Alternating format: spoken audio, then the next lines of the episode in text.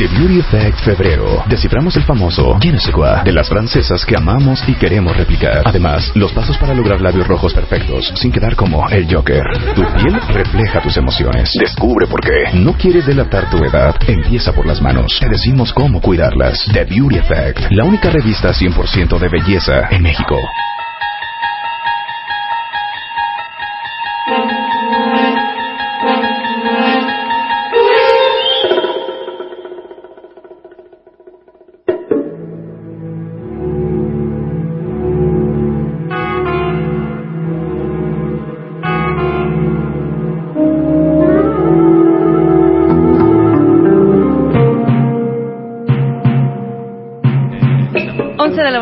8 minutos. Cuentavientes, hay que parar oreja en este momento. Eh, antes del corte les platiqué que tenía yo a tres invitados, unas eminencias. Voy a presentar primero al doctor David Reskinov. Resnikov. Resnikov. Es David, no es David. Es David. David Resnikov, él es especialista en psiquiatría y psicogeriatría, es director de los servicios de psiquiatría del Hospital Ángeles Lomas, es miembro también del consejo directivo de la International Psychogeriatric Association y the World Psychiatric Association, miembro también fundador del Instituto Mexicano de Neurociencias y es director de Consejo Médico Paz Mental, que ahorita vamos a hablar de ese gran proyecto que a mí me impresiona. Muchas felicidades también por esta iniciativa. Muchas gracias, doctor, por acompañarnos. Con todo gusto. Tengo también a Manuel Rosenberg, tú eres director y fun- y fundador de Paz Mental, emprendedor social, exdirector de empresas sociales como Cool Energy en México y Camino Copalita, Así es, un Ajá. emprendimiento social. que ayudan a sectores marginados de la población. Bienvenido, mi querido Manuel. Y Ariel, ayúdame con tu apellido. No puedo. Ariel Silverstein. Silverstein. Silverstein, ok. Eh, Ariel Silverstein es director y fundador también de Paz Mental, eh, emprendedor también eh, del año del Foro Económico Mundial y fundador de Cinepop, también llevando cine gratuito a colonias populares en todo el país. Bienvenidos a los tres. ¿no? Muchas Gracias. gracias. por la invitación. Y bueno, tenía yo aquí una estadística, doctor. En México hoy en día hay cerca de un millón de casos de demencia, ¿no? Es por eso que están aquí, porque vamos a descubrir y entender las enfermedades mentales más comunes. Si hay prevención, ¿qué podemos hacer? ¿Cómo cuidarnos? Y también cómo cuidar el entorno. Las familias que tienen en sus casas, y ahorita yo eh, conmino a nuestros cuentamientos para que nos eh, manden sus casos, en donde eh, pues ya Claro. tienen papás grandes o no sé, algún familiar que padezca alguna de estas enfermedades mentales, también hay esta luz en el camino que se llama paz mental, que ahorita vamos a platicar. Con todo Bienvenido, doctor. Gracias. Adelante. Platiquemos un poco de estas enfermedades más comunes. Bueno, obviamente, al, al hablar de enfermedad mental como que suena terrible, ¿no? Son enfermedades crónicas, degenerativas, neurológicas, mentales, humanas, sí. Ajá. Pero al final de cuentas son enfermedades que causan un gran sufrimiento en la persona y en la familia. Claro.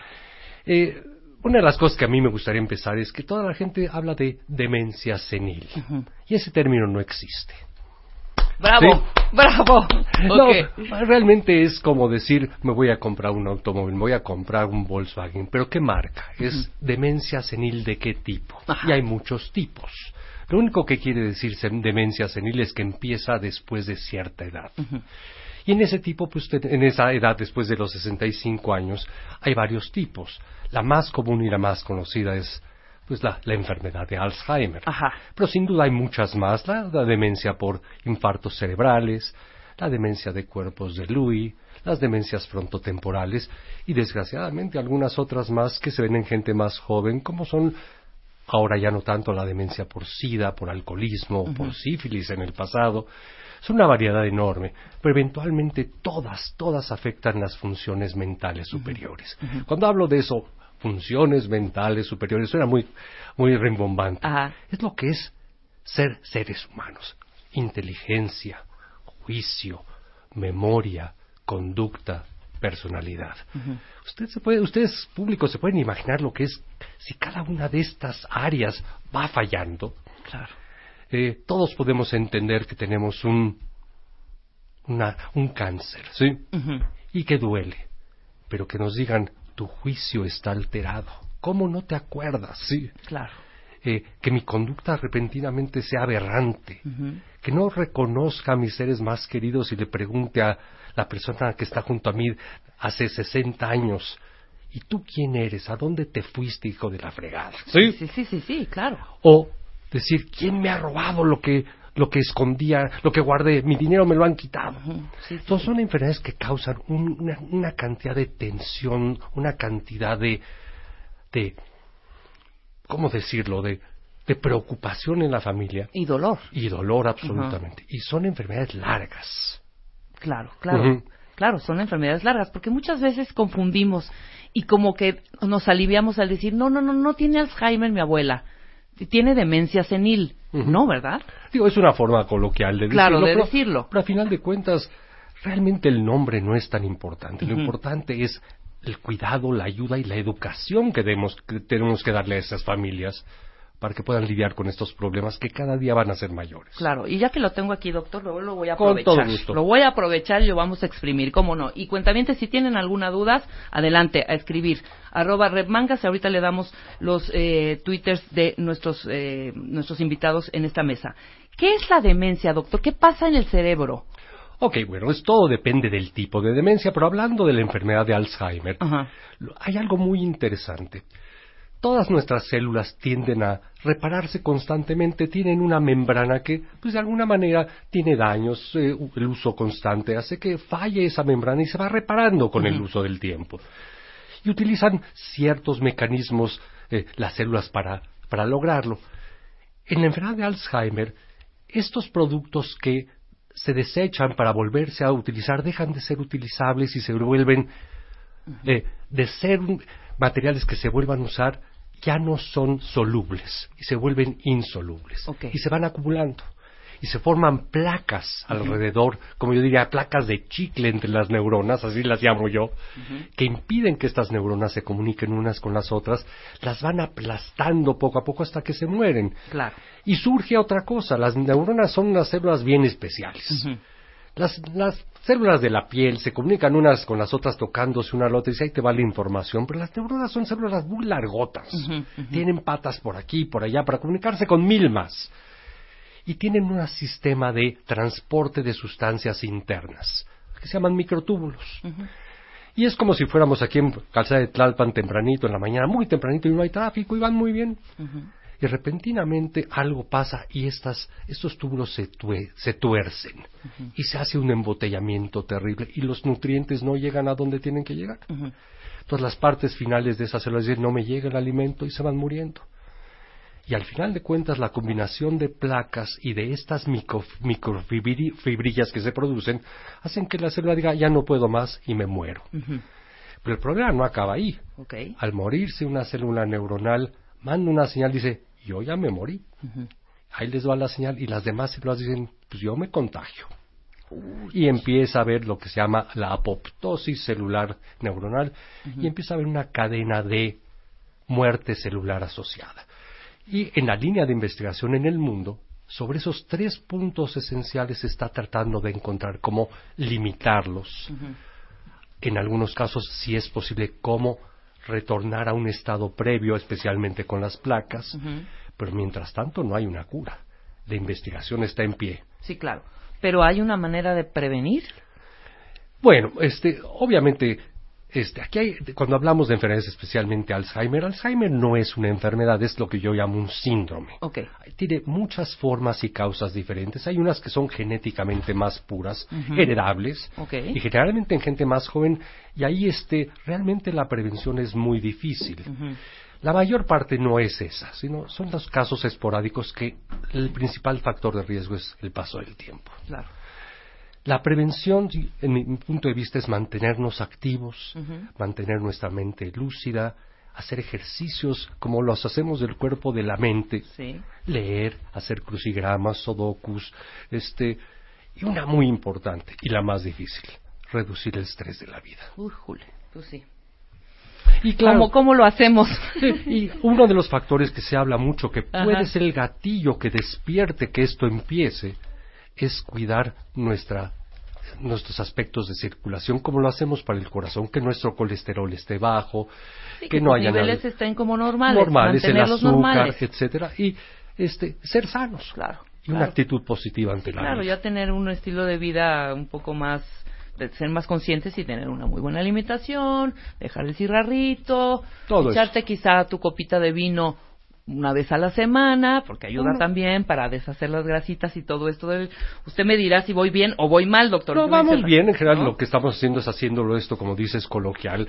Me Claro. fui un poquito más al- hacia lo más científico, pero era importante que la gente entendiera que en esta enfermedad es así. Claro. Pero lo más importante hoy en día no es esto científico y qué va a haber en medicación, es lo que tenemos encima ahora. Claro. Y tenemos que ayudar a, la- a las familias a poder lidiar con los problemas. Estoy de acuerdo con La eso. educación y de ahí paz mental en la ayuda que podemos dar educando, tratando de prevenir, tratando de mantener ciertas funciones mentales, juega un papel esencial. Claro. Tengo aquí una segunda que yo no consideraba, pero ahorita usted me lo va, me va a develar esta duda que tengo. El Parkinson. El Parkinson, ¿qué es? El Parkinson es una enfermedad neurológica, ¿no? Sí. Que va degradando qué? O sea, ¿en qué, en qué momento nosotros podemos dar, detectar o darnos cuenta? Porque no siempre se manifiesta con el movimiento. No, y, y no todos los pacientes que tienen Parkinson van a desarrollar demencia. Exactamente. Algunos de ellos sí lo van a hacer, algunos no. Es una de las posibles causas demenciales la demencia parkinsónica. Ok. Eh, ahí es otro grupo celular muy específico que se va dañando por orígenes que desconocemos. En una parte muy particular de nuestro cerebro que es la sustancia nigra, que es en un área de los núcleos basales que controlan nuestro movimiento. Una forma muy simple de decirlo es, yo sé dónde está cada parte de mi cuerpo. Yo puedo cerrar mis ojos y hay un mapa cerebral que me dice, mi nariz está aquí, me la puedo tocar sin ver.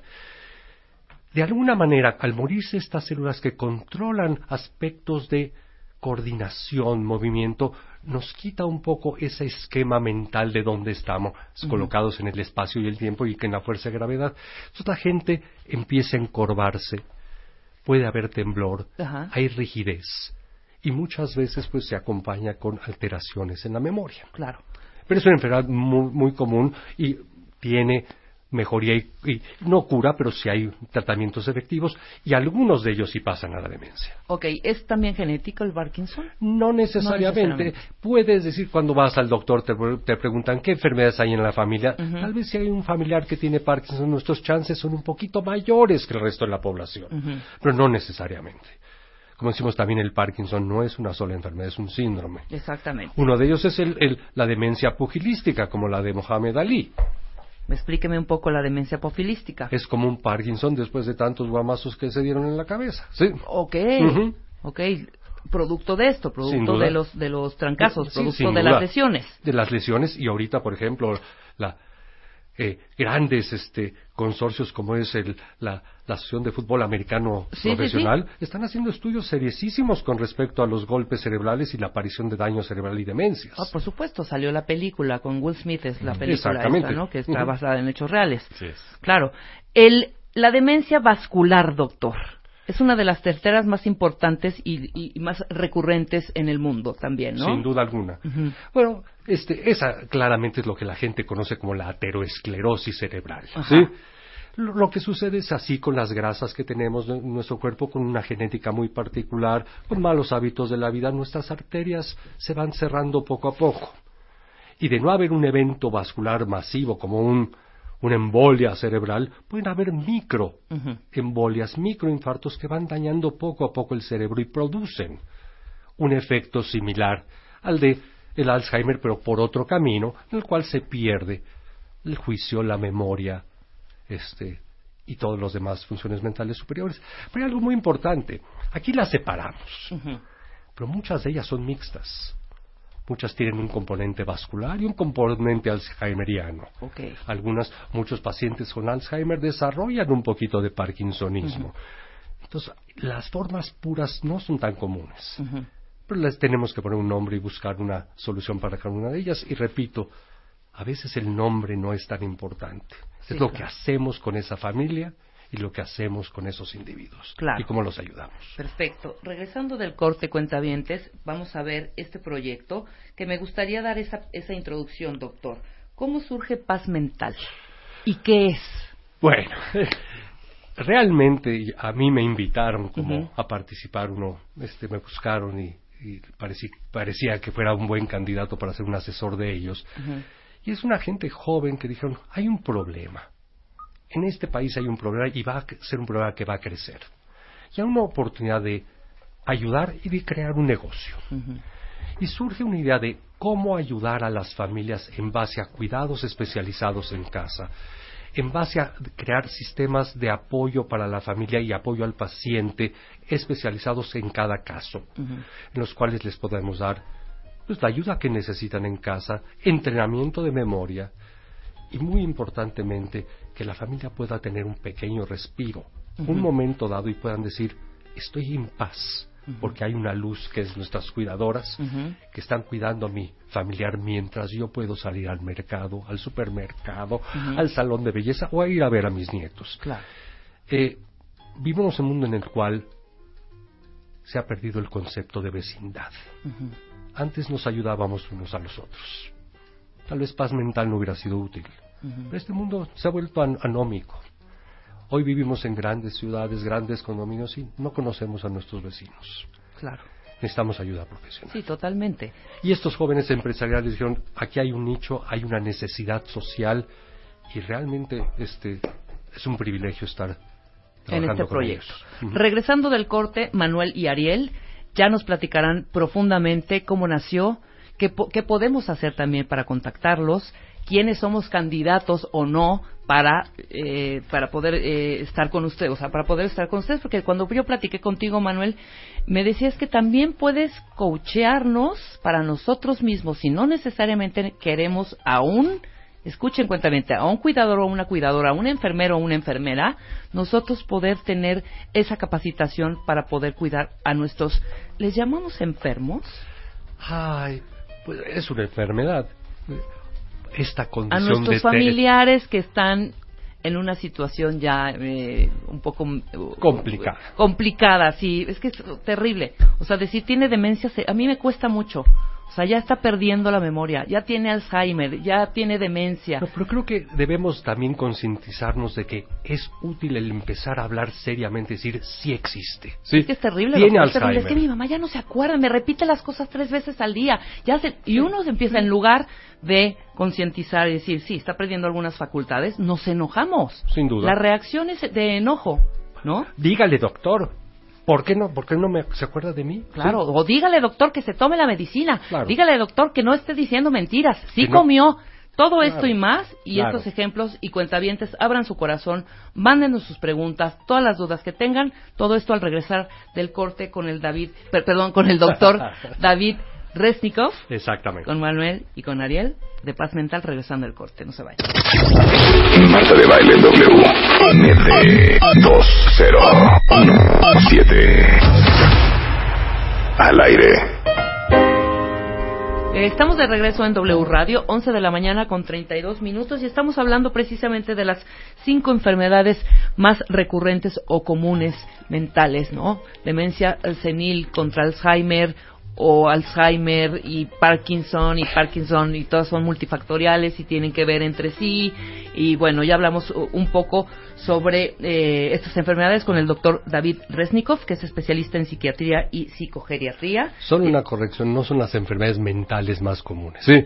Son enfermedades mentales. Men- no, Neurológicas. neurológicas eh, que afectan, porque si no nos, nos vamos a meter al área de la depresión y eso. y no, no, no, Ok, no, neurológicas, Ah, sí. perfecto. Yo creo que son más neurológicas que mentales. sí. Muy bien, muy bien.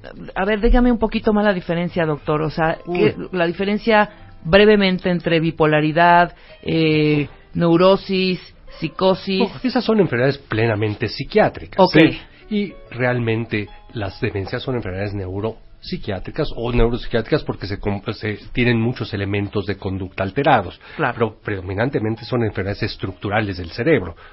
Las otras no tienen ninguna situación estructural dañada en el cerebro. Ok, ok, ya vamos entendiendo. ¿Y sabe qué? Lo vamos a invitar para que nos Eh, explique. Yo alguna creo que otra con más, claro, Sin duda. con mucho más, mucho más tiempo. Pero no es el tema de hoy. Exactamente. Entonces, eh, eh, psiquiatra del Hospital Ángeles Lomas y también tenemos a los fundadores eh, y directores de Paz eh, Mental, Manuel Rosenberg y Ariel Silverstein.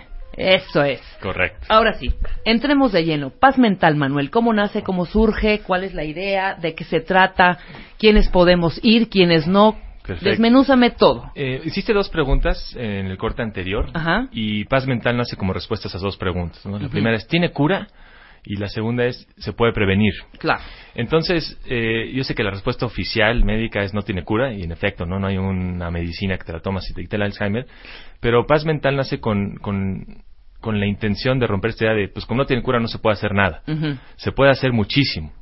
Entonces, ¿qué podemos hacer? Podemos detener el ritmo de deterioro, cómo nos afecta la enfermedad, podemos disminuir el sufrimiento, la ansiedad, la violencia que, que genera.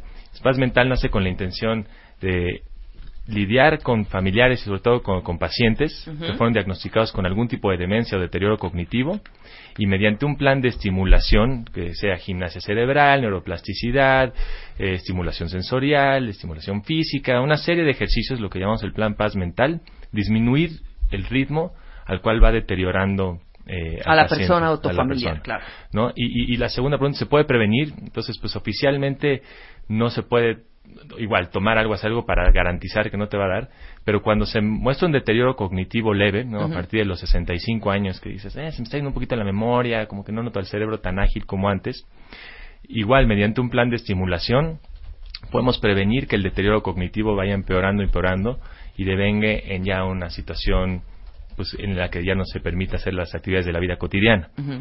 Entonces, paz mental se enfoca en esto. ¿Qué podemos hacer para prevenir que las demencias, que el deterioro cognitivo propio de la edad afecten nuestra independencia y nuestra capacidad de hacer las actividades de la vida diaria? Ahora, no es una clínica en donde yo lleve a mi familiar.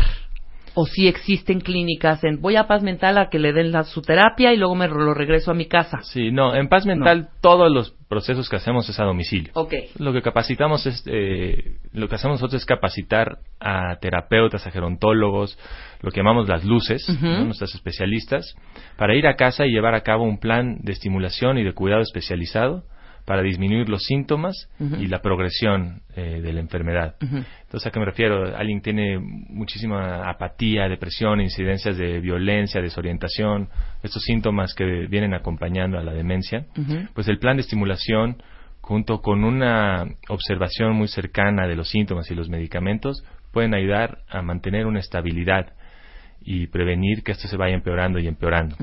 Entonces, hay muchísimas etapas y fases de, de las demencias del deterioro cognitivo. Entonces, habrá gente que no necesita más que un par de horas a la semana de un plan de estimulación y habrá gente que necesita supervisión, observación y cuidado 24 horas. Sí, sí, sí, sí. En todo ese rango, nosotros tenemos algún plan Sí, que- necesito va a 24 beneficiar. horas porque a veces se sale de la casa, por Así ejemplo, es. ¿no? Y también contestando a tu pregunta cuando empezó el programa, oye, yo nada más necesito a alguien que prepare, yo ya tengo a alguien que está con mi mamá todo el día, pero no sabe qué hacer ante estos síntomas, no sabe cómo ir a tenerla. Tú nos puedes ayudar a preparar a tal A mi cuidadora o tal persona. Sí, y la respuesta es sí. Sí te podemos coachar, te podemos preparar un plan de estimulación, podemos ayudar a supervisarla, irlo monitoreando, para que si tú quieres ser la persona o ya tienes a alguien que cuide a tu ser querido, Ujú. tengas las herramientas para hacerlo bien.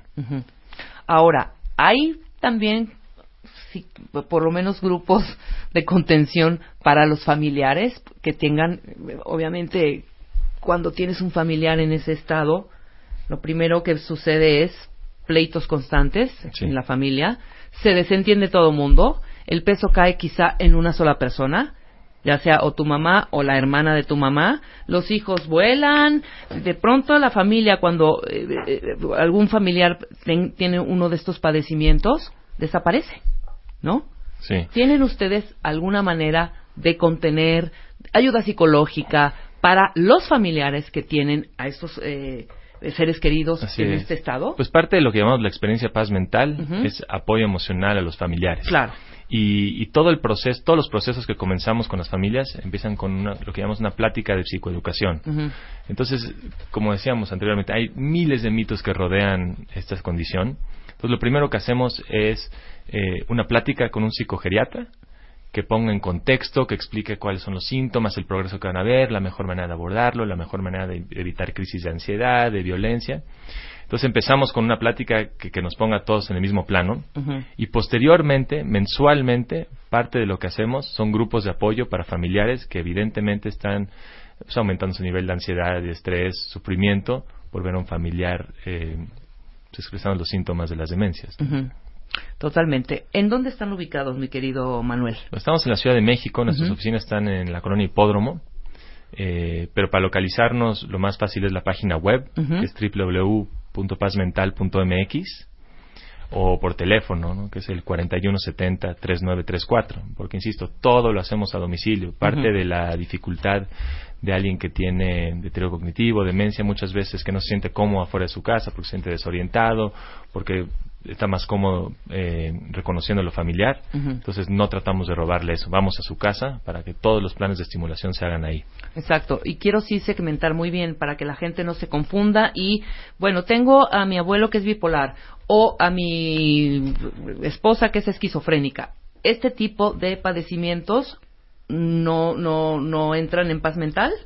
No, la verdad es que paz mental se especializa específicamente en deterioros cognitivos y demencias. Exacto, que luego ya te explicarás, David, en un programa, en una hora, cuál es la diferencia entre unas y otras. Pero lo que es interesante es que identificamos los deterioros cognitivos como, pues, se le va la memoria, tiene mala memoria. Y ese es un síntoma, pues, muy fácil de, identificar.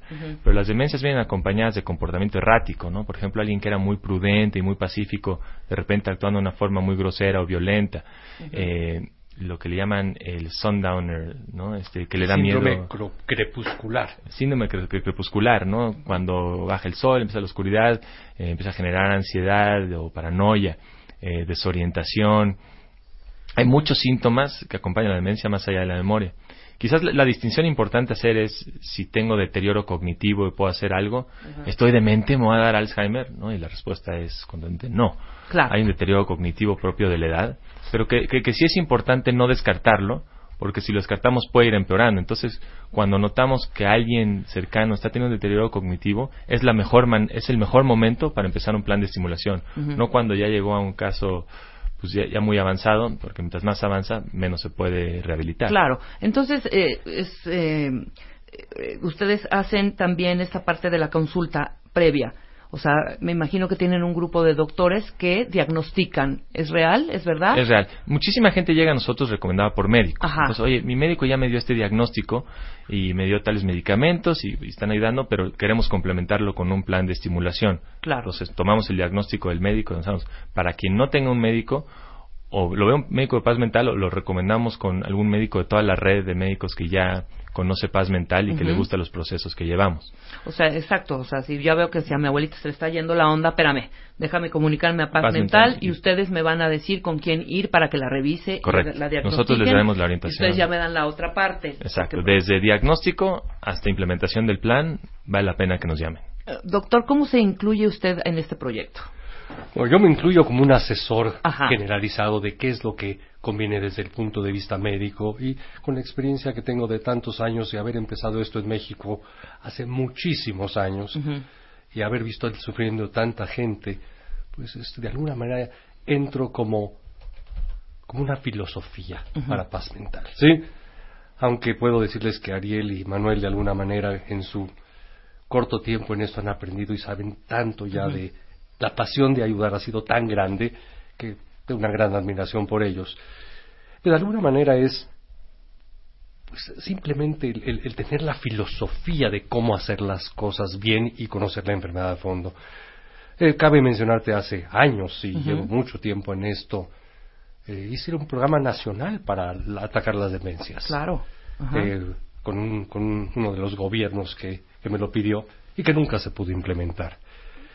Y esta es una forma indirecta en que ese plan se puede llevar a cabo. Sí, por supuesto, siempre la iniciativa privada impulsando. de alguna manera es un sueño de toda la vida en el cual de repente aparecen estas personas en mi vida y me dicen, tu sueño se puede convertir en realidad. Claro. Y pues con todo. Qué gran proyecto. Los felicito a los dos. Nuevamente el teléfono, si me puedes decir, Manuel. Es 4170 3934 o bien la página web es www.pazmental.mx. Ariel, ¿algunas palabras que quieras comentarnos? Nos ha hablado en todo el día. no, pues muchas gracias, eh, antes que nada, por la invitación. La verdad es que algo muy interesante que han venido explorando es la magnitud del problema, ¿no? Y cómo llegamos nosotros aquí. Manuel y yo nos dimos cuenta que en México hay 1.4 millones de personas viviendo este padecimiento. Y el vivir un padecimiento de esa naturaleza mm, para un paciente es terrible, Sí.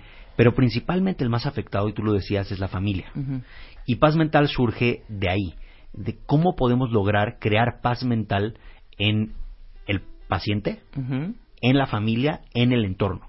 Las complicaciones son enormes, son emocionales, son físicas, son lógicas, son complicaciones que en cada momento se tiene que tomar decisiones y no se tiene la información. Claro.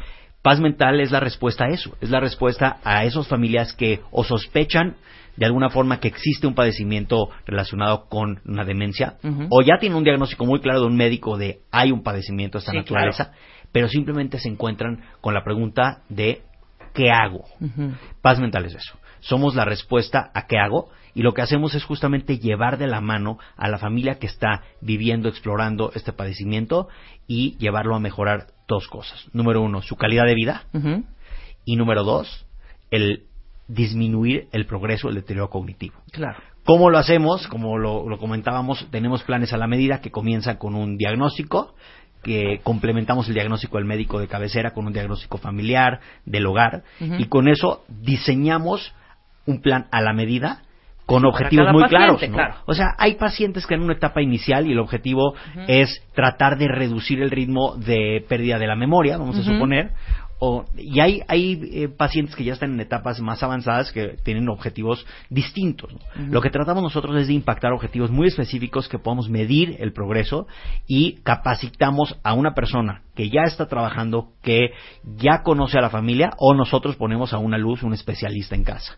Y lo que tratamos de hacer es trabajar mucho de la mano con la familia, con los hermanos que siempre, como tú comentabas, eh, hay, hay Desaparece la problemas. familia, ¿no? O oye, sea, mi hermano no, no- no apareció, punto. y normalmente es porque hay mucha angustia Claro. asociada con eso. Sí, Entonces no, sé qué hacer, mejor me voy. Exacto.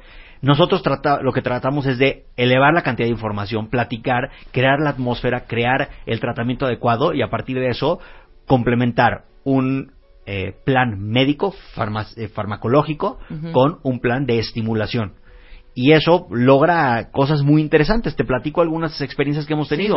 Algún, eh, una familia llegó con nosotros y nos dice, yo, de verdad, si lo que dice tu página de internet es real, por favor ayúdame ahorita. ujú, Pero la verdad no te creo.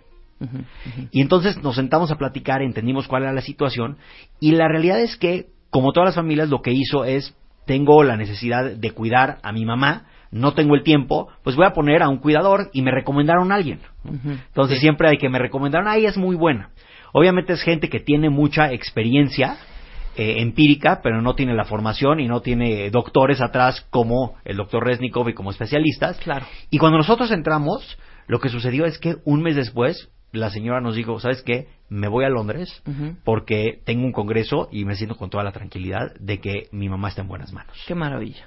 Y eso es, es repetido todo el tiempo. La verdad es que nuestras luces tienen una vocación extraordinaria. Es gente que lo que buscamos es que, que se conecten con la necesidad y que de verdad trabajar en esto requiere vocación, requiere Sí, amar a la persona que está enfrente. Amar, es- estamos hablando de amor y de respeto y de dignidad y de dignidad a este proceso que es eh, el envejecimiento, ¿no?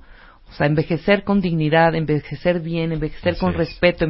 o sea, muchas veces, como lo comenté hace unos momentos, eh, criticamos mucho al a la, persona que tiene el padecimiento, nuestro ser querido, nos frustra, ¿no? Nos enoja, por eso peleamos tanto con ellos, nos enoja porque está perdiendo esas habilidades que siempre tenía y te enoja que no te reconozca. Sí. Así de, ¿cómo no me reconoces, papá? O sea, sí soy yo, o sea, ¿sabes? O ya te lo desde esa veces. manera, desde ese approach, desde ese, de, de cómo acercarte y cómo entender el padecimiento que tiene tu papá y no pelearte con la enfermedad, porque terminas enfermando a todos los que te rodean. Acabas de decir tal vez un punto crucial. Todo es educación. Claro, Todo es educar a algo que la gente no quiere escuchar. exacto. Y la educación y, y hacer y que la gente aprenda acerca de esta enfermedad va a hacer que se reduzcan los niveles de estrés Totalmente. y que la gente sepa con qué validar y qué capacidades tiene para hacerlo. Y si no las tiene, ayudarlas a que las adquiera. Totalmente. Ahora, algo importante que quería eh, comentar es cuándo actuar, ¿no? Muchas de las personas que nos están escuchando ahorita creen que tienen, creen que pueden tener. La respuesta es, siempre nos preguntan, oye, ¿cuándo es buen momento para iniciar con un tratamiento en paz mental? Y la respuesta es lo más rápido posible. Porque cuando tienes eh, la sospecha de que existe algún tipo de deterioro cognitivo, aunque sea leve, cuanto más rápido actúes, más rápido vas a detener quizás retrasar el proceso neurodegenerativo. retrasarlo totalmente, claro. Entonces, eh, lo que estamos haciendo es hacer alianzas con distintos eh, laboratorios que nos permitan, eh, y particularmente con el laboratorio de biomédica, que nos, lo que nos está permitiendo y pronto vamos a comenzar a trabajar con ellos es hacer un diagnóstico temprano. Ok. En el que si una persona está sospechando, ve al laboratorio, hay un complemento entre algunas pruebas neurocognitivas y algunas pruebas este, de laboratorio, y eso nos permite eh, determinar en qué etapa está. Si hay gente que está, nos decía una persona, incluso familiares, nos dicen, oye, yo estoy sintiendo que existe alguna, como que estoy perdiendo un poquito de memoria. Desde ahí ya se puede empezar a hacer algo. Estimula. Claro, Y nada más para complementar eso, Ariel, no hay que confundir que sea muy común con que sea normal.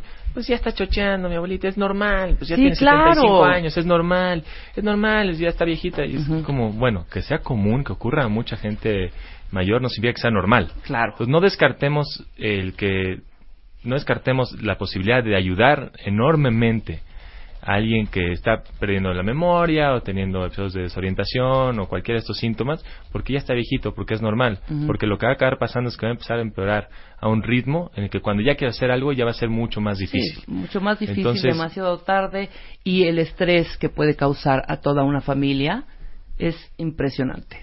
Así es. Y todos lo hemos vivido de una de cierta manera, ¿no? Así es, no lo Hemos tenido siempre un familiar, un abuelo, un bisabuelo, una mamá o un papá. Todos tenemos a alguien. Que, bueno, afortunadamente tenemos ese corazón para tenerlos en casa, ¿no? Los que vivimos con ellos. Otros los abandonan. Así es. ¿No? Así es. es lo más triste y lo más patético que puede existir. Ahora, un punto importante, si puedo, es que pues el crecimiento y el envejecimiento de la sociedad mexicana está en un ritmo extraordinariamente acelerado. Claro. Si ahorita podemos hablar de un millón y cacho de casos de todas las demencias, en los próximos 20, 25 años se va a duplicar o triplicar ese número. Sí. Y eso no hay sistema posible de salud que pueda sostenerlo. No hay.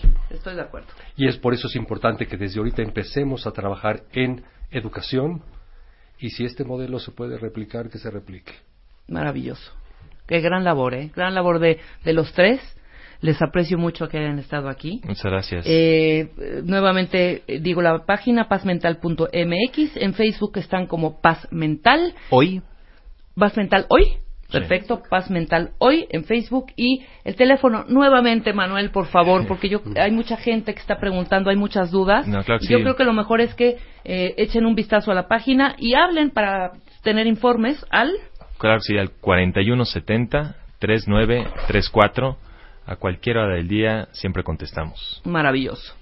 Les agradezco mucho, Ariel, Manuel, doctor. Muchas tenemos, gracias. Tenemos un programa pendiente con usted. ¿eh? Le voy a llamar para que venga a platicar con Marta la diferencia entre enfermedades mentales, padecimientos psicológicos, etcétera, etcétera. Lo haré con todo gusto. Nosotros hacemos una pausa, regresamos. Ya está Mario Guerra aquí. Vamos a hablar de la dignidad pero en, en las relaciones. Después del corte no se vaya. Los mejores ambientes para tu casa están en Viva Bonito de Liverpool. Encuentra en exclusiva la nueva línea de productos Marta de Baile Home con todo lo que necesitas para decorar tu casa. Vajillas, cubiertos, cojines, cristalería, manteles y decoración inspirada y creada por Marta para los que aman vivir bonito. Liverpool es parte de mi vida.